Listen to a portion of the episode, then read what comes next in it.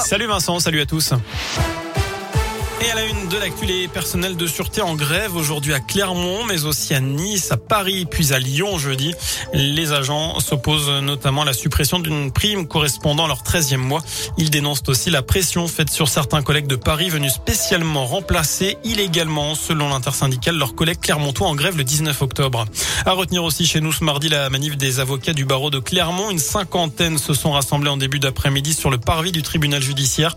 Ils dénoncent une loi qui doit être votée dans les prochains mois et qui remettent en cause, selon eux, le secret professionnel.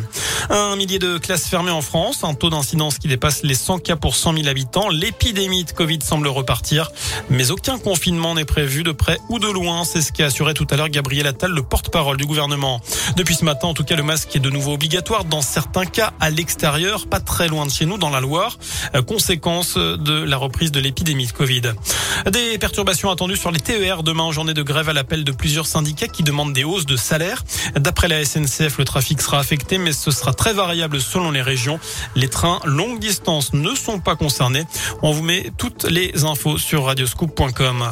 Place désormais une nouvelle qui devrait un peu plus contribuer à notre bonheur. Selon une étude publiée aujourd'hui, près de 8 Français sur 10 se disent heureux, un chiffre en hausse de 5 points par rapport à 2018.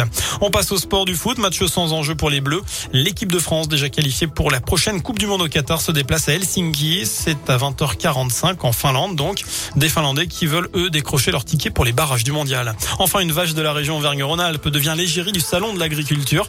Elle s'appelle Neige, elle a 4 ans et c'est une vache de la race Abondance. Elle est actuellement en Haute-Savoie, au Grand Bornand. Neige sera à Paris du 26 février au 6 mars prochain. Pour rappel, le salon avait été annulé en 2021 en raison du contexte sanitaire. Euh, c'est un salon qui attire en moyenne 500 000 visiteurs par an. Voilà pour l'essentiel de l'actu. Bonne soirée. Merci beaucoup Sébastien.